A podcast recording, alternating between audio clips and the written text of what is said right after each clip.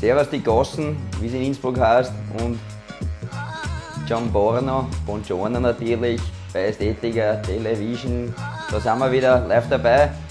Jetzt habt ihr einiges von uns schon gesehen, diesmal geht es einfach darum, euch noch einmal die Gusto-Stücke zu präsentieren vom letzten Winter. Gute Clips, schaut euch also an, Funny Times mit den Friends, draußen bei uns im Powder. Jawohl. You.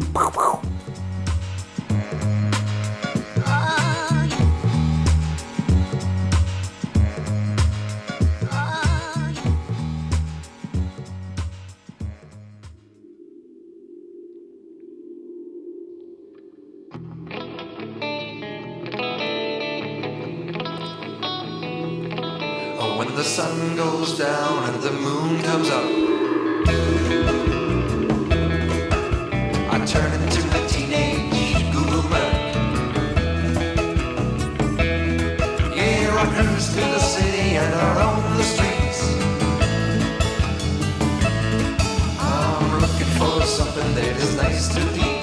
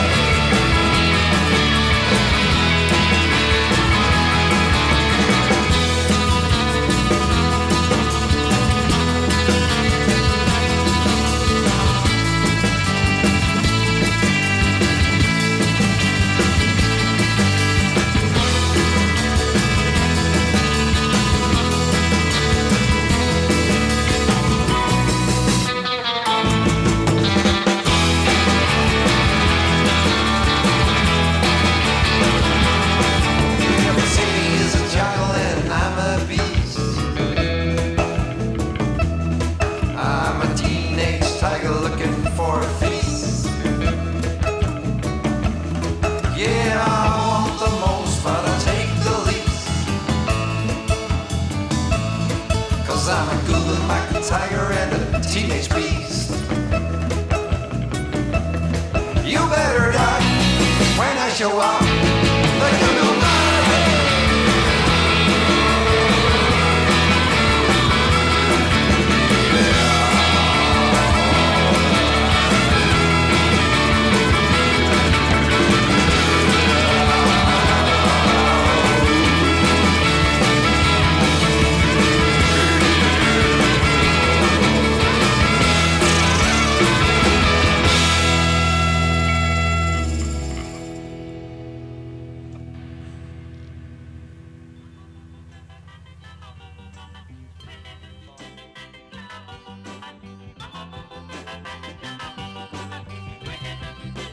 So, Ladies and Gentlemen, das war's jetzt.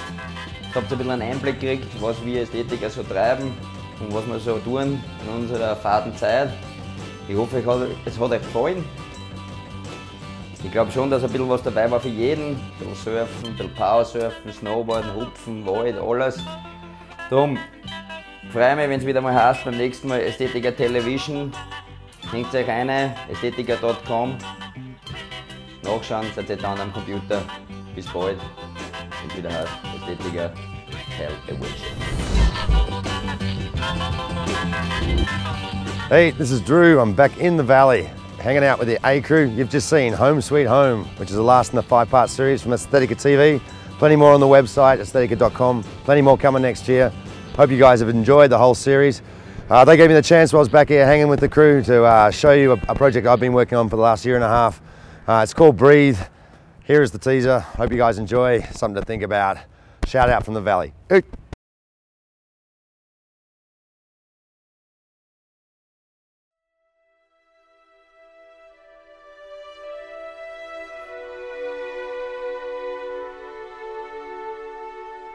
Did you realize that we are living right now in the greatest extinction period of time? There's more animals and plants going extinct on like an annual basis right now. It's like this will go down some late, later date in history when someone's analyzing this. This is the major extinction period. We better wake up. Everyone should stand up and scream, Stop!